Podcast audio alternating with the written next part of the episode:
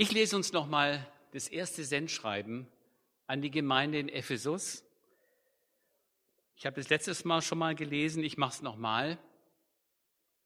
Dem Engel der Gemeinde in Ephesus schreibe, dies sagt der, der die sieben Sterne in seiner Rechten hält und der inmitten der sieben goldenen Leuchter wandelt. Ich kenne deine Werke und deine Mühe und dein Ausharren und dass du Böse nicht ertragen kannst. Und du hast die geprüft, die sich Apostel nennen und es nicht sind. Und du hast sie als Lügner erkannt. Und du hast Ausharren. Und du hast vieles getragen um meines Namens willen. Und du bist nicht müde geworden.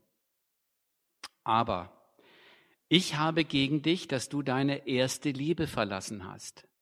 Denke nun daran, wovon du gefallen bist, und tue Buße und tue die ersten Werke. Wenn aber nicht, so komme ich zu dir und werde deinen Leuchter von seiner Stelle wegrücken, wenn du nicht Buße tust. Aber dies hast du, dass du die Werke der Nikolaiten hast, die auch ich hasse. Wer ein Ohr hat, höre, was der Geist den Gemeinden sagt. Wer überwindet, dem werde ich zu essen geben von dem Baum des Lebens, welcher in dem Paradies Gottes ist. Als der Gemeindeleiter von Ephesus oder der Pastor, wir wissen es nicht genau, an einem bestimmten Tag des Jahres 95 nach Christus, etwa so, an seinen Briefkasten ging und den öffnete. Da lag ein großer Umschlag und der Gemeindeleiter staunte nicht schlecht, denn als Absender war geschrieben Johannes der Apostel aus Patmos. Der Apostel Johannes war in Ephesus kein Unbekannter. Die Kirchengeschichte berichtet, es steht nicht in der Bibel drin, aber die Kirchengeschichte berichtet, dass Johannes, unser Apostel, der Evangelist, viele Jahre dort Ältester war, viele Jahre dort Bischof war und vermutlich, so habe ich jetzt mal rausgearbeitet, die Nachbargemeinden drumherum aufgebaut hat. Und so wie ich es auch gelesen und verstanden habe, hat er die Mutter Jesu, Maria, ja zu sich genommen. Wir erinnern uns an, das, an die Worte Jesu am Kreuz, wo er zu Johannes sagt, Sohn, deine Mutter, Mutter, dein Sohn. Und Jesus, äh, Johannes hatte ja die, die, die, die Aufgabe oder sagen wir mal die Bitte von Jesus übertragen bekommen, kümmere dich um meine Mutter. Und es gibt, wenn man das so recherchiert und nachliest, äh, eben diese Überlieferung, dass Johannes Maria mitgenommen hat nach Ephesus. Und es gibt sogar einige, die sagen, Maria ist dort gestorben. Andere sagen, nein, nein, nein, sie ist in Jerusalem gestorben. Spielt auch keine Rolle. Aber was ziemlich sicher übertragen wurde oder überliefert wurde, ist, dass Johannes in Ephesus einige Jahre dort Bischof war. Aber damit nicht genug. Wir wollen ja mal uns diese Epheser-Gemeinde in Ephesus näher anschauen. Damit nicht genug. Ein anderer, mindestens ebenso bedeutender Apostel lebte dort einige Zeit. Paulus. Paulus kam von seiner Rückfahrt oder bei der Rückfahrt von seiner zweiten Missionsreise in Ephesus vorbei. Und er hatte, wenn man so sagen will, mit sich im Gepäck das Ehepaar Priscilla und Aquila. Die hat er von Korinth, von Griechenland mitgenommen und hat sie in Ephesus dort gelassen. Man kann das nachlesen, wenn man mal Lust und Zeit hat zu Hause. Apostelgeschichte Kapitel 20 und 21. Und auf der Rückfahrt in seiner zweiten Missionsreise gründet dort Paulus mit diesem Ehepaar einen kleinen Hauskreis in Ephesus. Und Petrus, äh, Entschuldigung, und Paulus segelt weiter zurück zu seiner Heimatgemeinde. Seine Heimatgemeinde, die Stammgemeinde, die Aussendungsgemeinde war Antiochia. Antiochia, nicht Jerusalem, Antiochia lag in Syrien und war dort die, ja, wir würden heute sagen, die, die Muttergemeinde, die, die Stammgemeinde, die die Apostel immer auf die Missionsreisen geschickt hat. Und als dann Paulus aufbrach zu seiner dritten Missionsreise, legte er, kam er direkt wieder nach Ephesus und er legte dort eine längere Pause ein. Aber die Pause dauerte nicht nur ein oder zwei Wochen oder Monate, sondern sage und schreibe drei Jahre. Drei Jahre lebte Paulus in Ephesus. Das müssen wir wissen, damit wir verstehen, was Johannes in diesem Sendschreiben reinschreibt an Ephesus. Drei Jahre lang, vielleicht jetzt eine Folie, die Nummer zwei.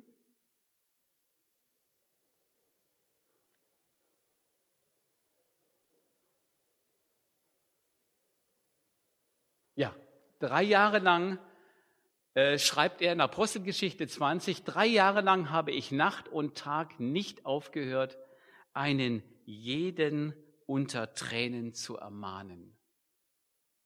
Diese drei Jahre belaufen sich etwa so zwischen dem Jahr 52 bis 55 nach Christus. Paulus, man kann das schon aus diesem Vers rauslesen. Paulus hat sich investiert in diese Gemeinde, drei Jahre lang. Wir können uns gar nicht vorstellen, was der drei Jahre lang in Ephesus gemacht hat. Diese zwei große Apostel, Paulus und Johannes, lebten in Ephesus, begleiteten dort die Gemeinde in Ephesus, betreuten die Gemeinde und lehrten die Gemeinde.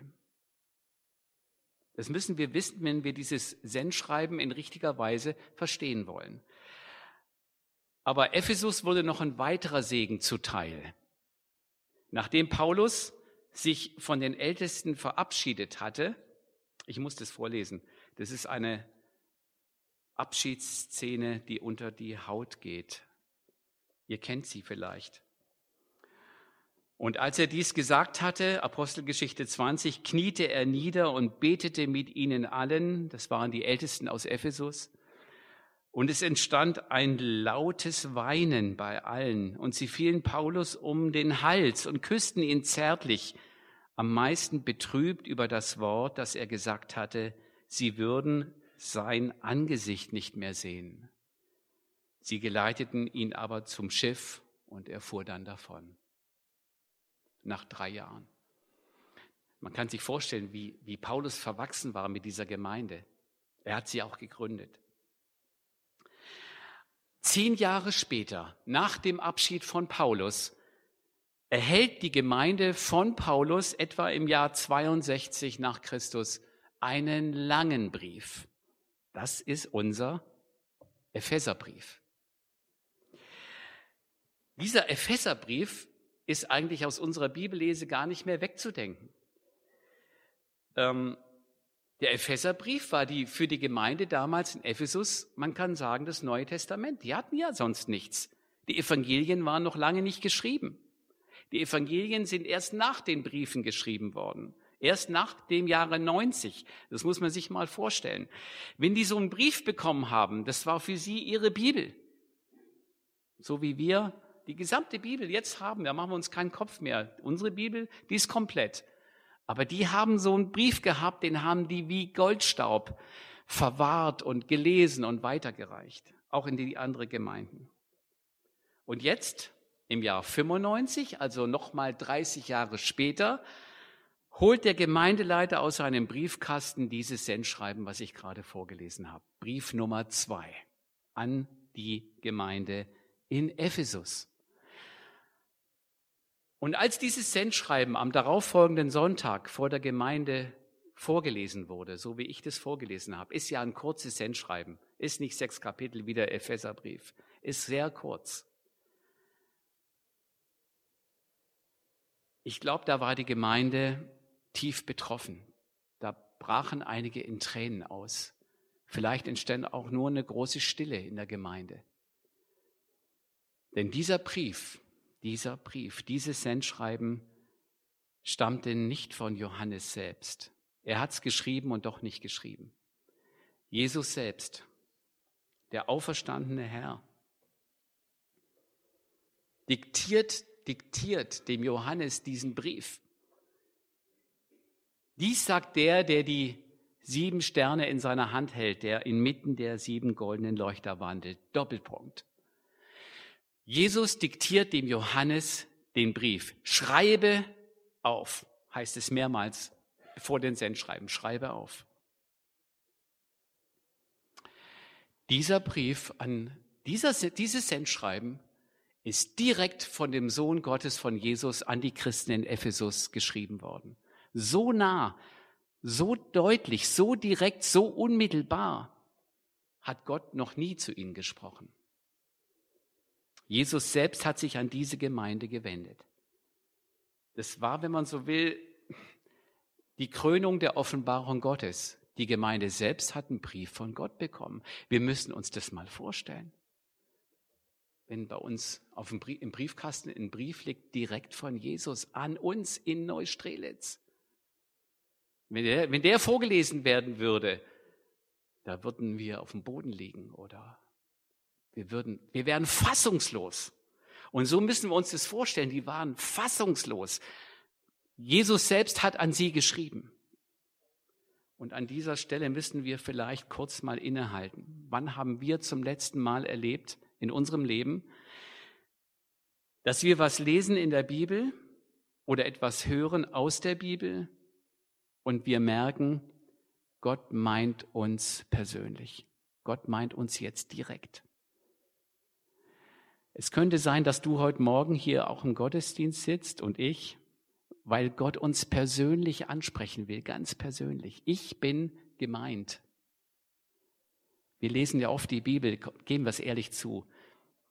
Ja, kennen wir, schon x-mal gelesen. Nett, schön, ja, auch erbaulich, ja, auch tröst, tröstlich irgendwie.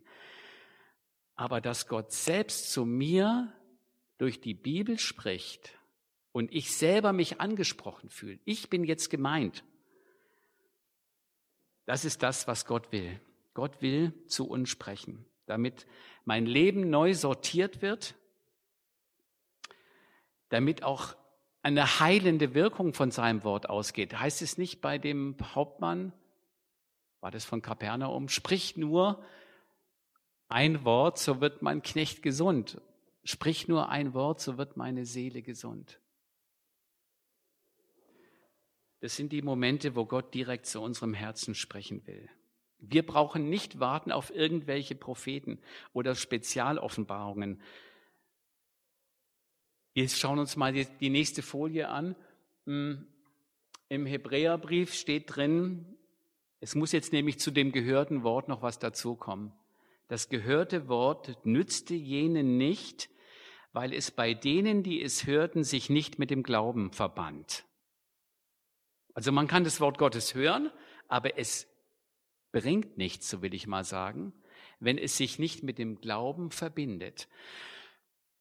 Ich bin jetzt kein Ernährungswissenschaftler, aber ich habe mal irgendwann gehört, wenn ich eine Mohrrübe esse, Gisela kennt sich da besser aus, Vitamin A kommt nur an, wenn ich noch irgendwie Öl dazu nehme, oder? Wenn ich so roh eine Möhre esse, kommt Vitamin A nicht da an, wo es hinkommen soll.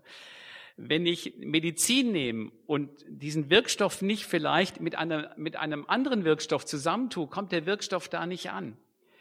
Oder wenn ich Zement muss mit Wasser zusammenkommen, damit es überhaupt den Sinn hat, damit da ein Fundament gebaut wird. Zum Hören kommt der Glaube dazu und das Gesamte ist ein Pack. Und deswegen muss sich der Glaube mit dem gehörten Wort verbinden. Dann entsteht in unserem Leben dieser Sendschreibungseffekt. Dann entsteht der Effekt, dass ich spüre und merke, Gott, ich glaube, du meinst mich.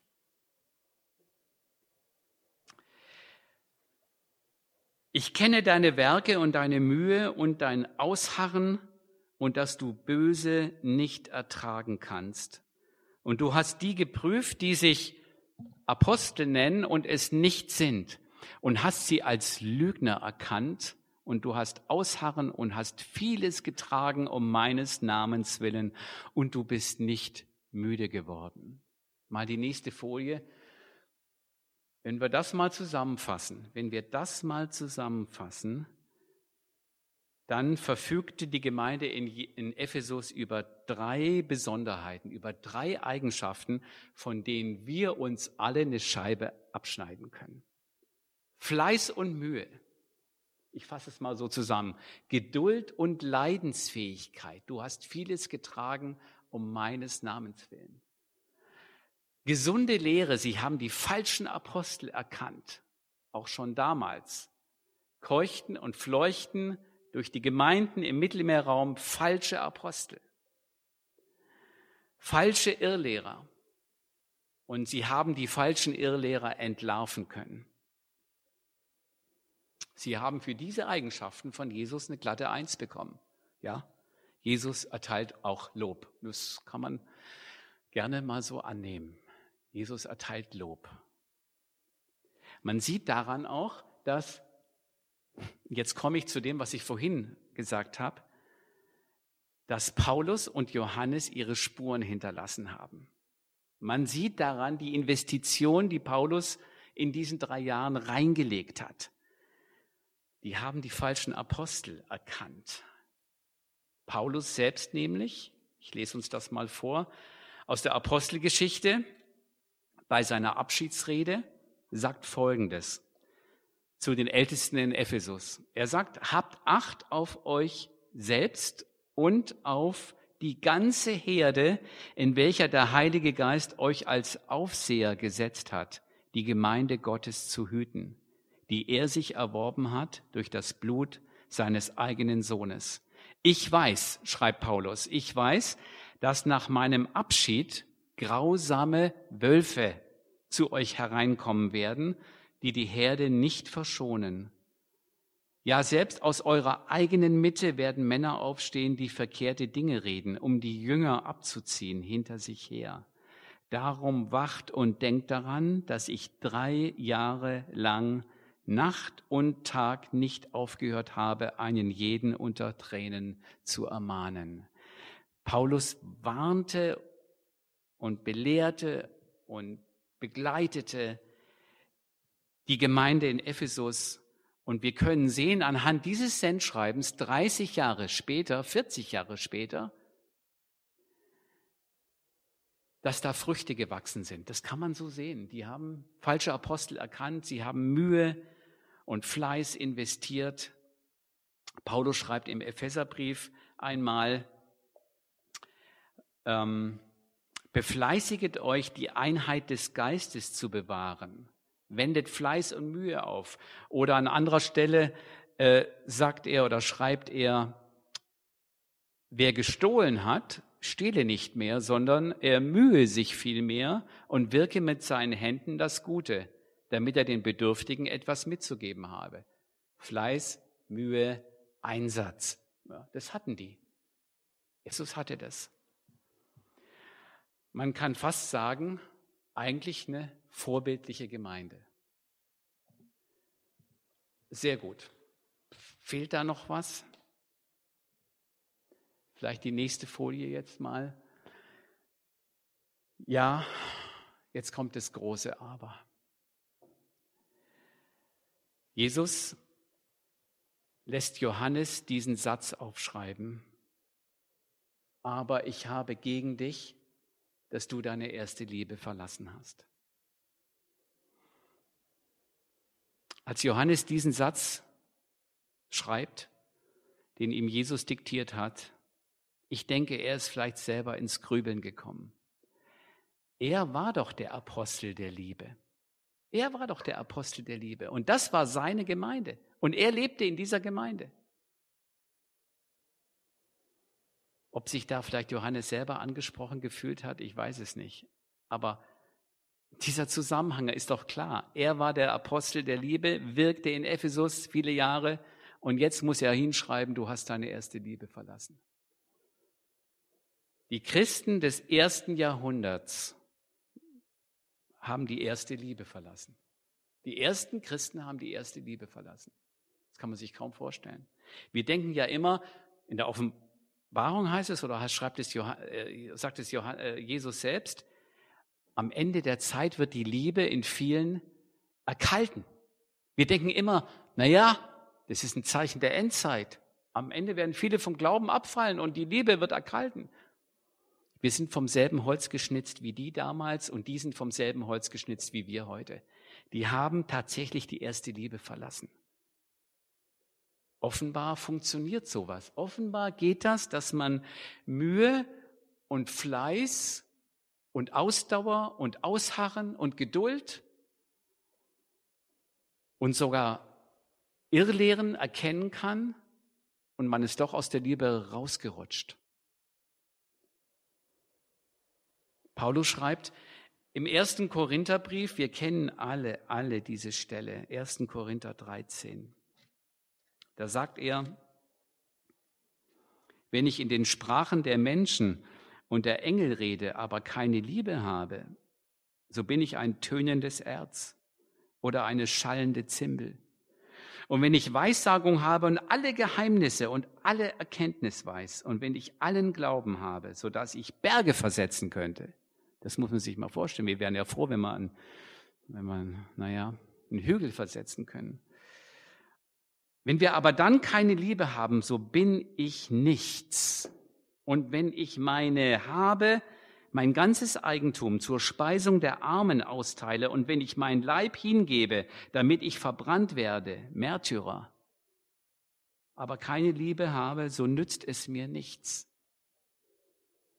Also es, es, es funktioniert, es, man kann das machen, man kann glauben, man kann Christsein leben, man kann Gemeindeleben haben.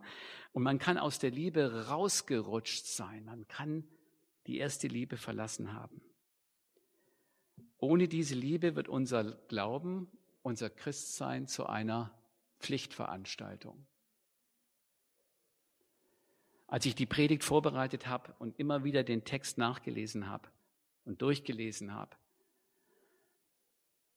also Karl-Heinz wird mir das bestätigen. Wenn man selber eine Predigt vorbereitet, dann rüttelt es an einem selbst. Und ich habe nicht nur einmal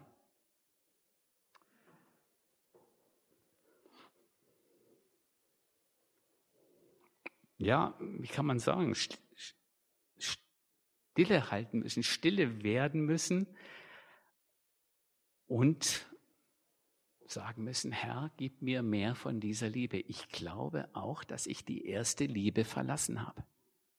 Vielleicht sogar nicht nur einmal.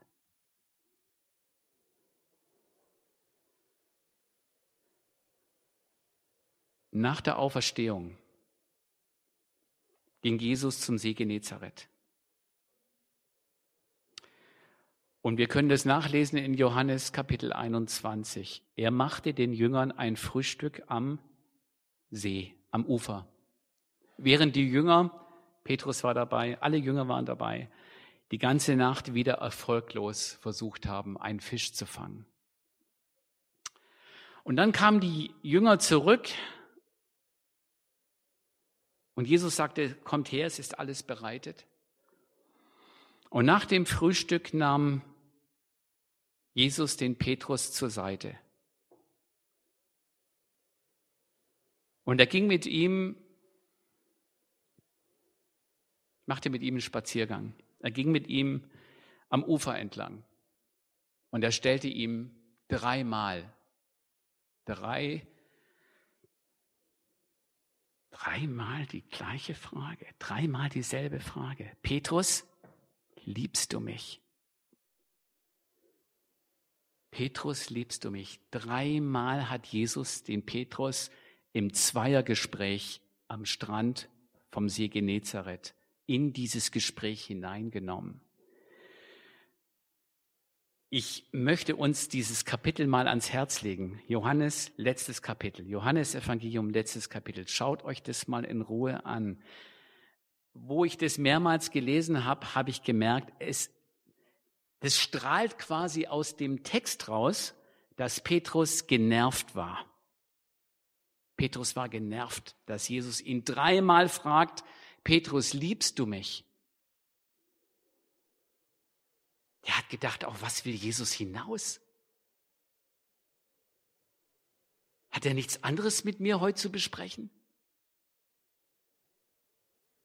Und dann lesen wir, und Petrus wurde traurig. Nicht Petrus war traurig, Petrus wurde traurig. Das war ein Prozess, der sich in ihm entwickelt hat. Petrus wurde traurig. Petrus hat sich selbst ehrlich gemacht. Er hat nämlich gesagt, was hat er nämlich gesagt zu Jesus? Ich lese uns das aus, nach einer anderen Übersetzung mal vor. Da wird es deutlich. Jesus fragt ihn, Simon Petrus, liebst du mich? Und so heißt es wörtlich im Griechischen, Herr, du weißt selbst, dass ich dich liebe wie einen Freund. Wieder fragt Jesus Johannes, äh, Petrus, liebst du mich? Du weißt, dass ich dich liebe wie einen Freund. Was heißt denn das? Und da wird deutlich, ich habe es auch nur selber nachgelesen, Jesus verwendet das Wort Agape. Agape ist die Gottesliebe, die von Gott geschenkte Liebe, die Liebe, die Gott gebührt. Die Liebe, die Gott gebührt, weil er der Schöpfer ist, weil er unser Leben erschaffen hat. Und Petrus sagt, ich habe dich lieb wie einen Freund. Petrus verwendet mit seiner Liebe das Wort Philia, nicht Agape, Philia. Ich habe dich lieb wie einen Freund. Philia ist die menschliche Liebe. Philia ist die seelische Liebe. Philia ist die Liebe, die von Sympathie geprägt ist, die auch Begeisterung auslösen kann, die aber auch von Stimmungen abhängig ist, die auch wechselhaft ist. Philia ist die Liebe, die wir haben zu unseren Kindern, hm, zu unseren Freunden, zu guten Kollegen, nicht zu schlechten Kollegen. Philia ist die Liebe, die wir so kennen. Ich habe dich lieb wie einen Freund. Petrus will ihm sagen, Jesus, ich liebe dich wie einen Freund, aber mehr ist bei mir nicht drin. Deswegen ist er traurig geworden. Deswegen ist Petrus traurig geworden. Er wurde traurig, weil ihm klar wurde, dass, es, dass er Jesus nicht mit, der liebte, nicht mit der Liebe liebte, wie es dem Schöpfer gebührt. Ihm dämmerte allmählich dem Petrus, dass die Liebe zu Jesus, dass die Liebe, die Jesus meint, mehr sein muss als gefühlsmäßige Begeisterung, mehr sein muss als Gehorsam, oder Pflichterfüllung, mehr sein muss als Pünktlichkeit und Anstand oder das Abarbeiten von irgendwelchen Aufgaben. Petrus wurde traurig und Traurigkeit ist nichts Schlimmes. Es ist letztlich das Eingestehen, dass ich zu der Liebe, wie Gott sie von mir erwartet, nicht fähig bin.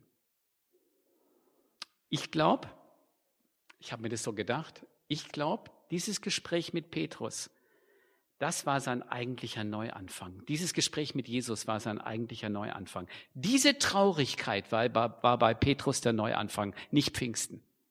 Diese Traurigkeit, die hat ihn umgehauen. Traurigkeit ist was Gutes.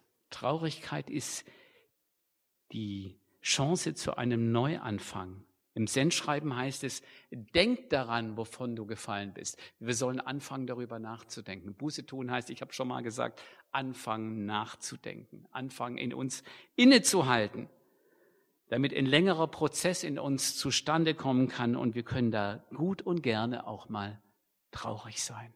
Und die Traurigkeit muss nicht nur für eine Stunde oder für einen Tag sein. Das kann auch ein längerer Prozess sein. Fang doch mal von vorne an. Petrus wurde traurig. Der letzte Vers auf der Folie.